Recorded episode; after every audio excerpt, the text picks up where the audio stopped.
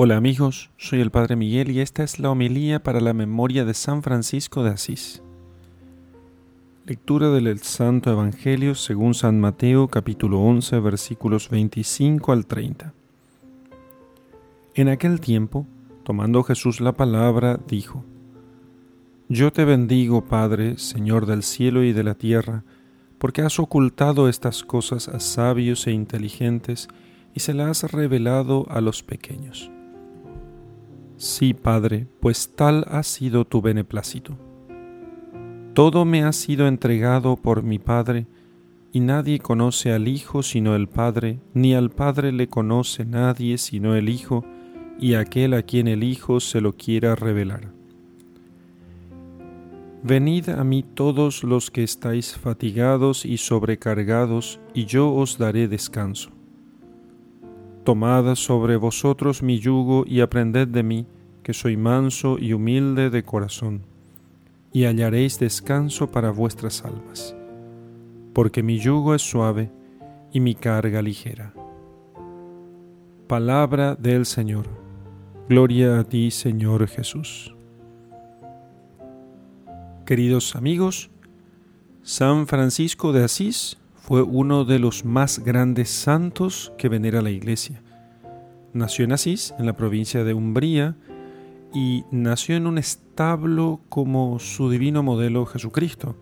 Sus padres, que eran comerciantes, le pusieron por nombre Juan en el bautismo, pero después le dieron el nombre de Francisco por la facilidad con que aprendió la lengua francesa, necesaria en el momento los negociantes de Italia. Pasó los años de su juventud en el comercio y también como militar y saliendo un día a pasearse a caballo por las cercanías de Asís, halló un pobre leproso que le llenó de asco y horror. Pero para vencerse a sí mismo, se bajó del caballo, abrazó y besó a aquel pobre y le dio todo el dinero que llevaba consigo. Deshaciéndose un día en lágrimas por sus culpas, se le apareció Jesucristo crucificado como cuando estaba próximo a morir ya cerca de su muerte, así con, en esa imagen se le aparece nuestro Señor. Así que Francisco, delante de aquella visión, se propuso, desde aquel momento, en su corazón, se propuso imitar la pobreza y los trabajos y los sufrimientos de su Redentor. Muchas veces cambió sus vestimentas, sus ropas, por las ropas de los pobres, y así él quedó con aquellas ropas andrajosas y las suyas se las dio a los pobres. Siendo de edad de unos 25 años, escuchando en la iglesia el Evangelio en que Jesucristo dijo a sus discípulos, No queráis tener oro, ni plata, ni dinero, ni en vuestros viajes llevéis alforja, dos túnicas, ni calzado, ni báculo. Escuchando estas palabras del Evangelio, de repente se sintió tocado de Dios para tomar aquellas palabras como regla de su vida. Y entonces eh, tomó también aquello como, como la regla y la constitución de la orden que fundó con sus doce compañeros llamados los penitentes de Asís. El Papa Inocencio III aprobó su instituto después de haber visto en un sueño misterioso cómo San Francisco sostenía con sus hombros la iglesia de San Juan de Letrán que es la, basílica, la, iglesia del Papa, la iglesia principal de Roma, que se estaba desplomando y Francisco, en este sueño del Papa Inocencio III, sostenía con sus hombros la iglesia de San Juan de Letrán. Y habiendo el santo recibido de los monjes de San Benito una pequeña posesión con una ermita llamada, eh, llamada la Porciúncula de Santa María, esto que había recibido Francisco en donación de aquellos monjes, allí vivió como en su primer convento. Creció tanto su congregación que en menos de tres años se fundaron más de 60 monasterios.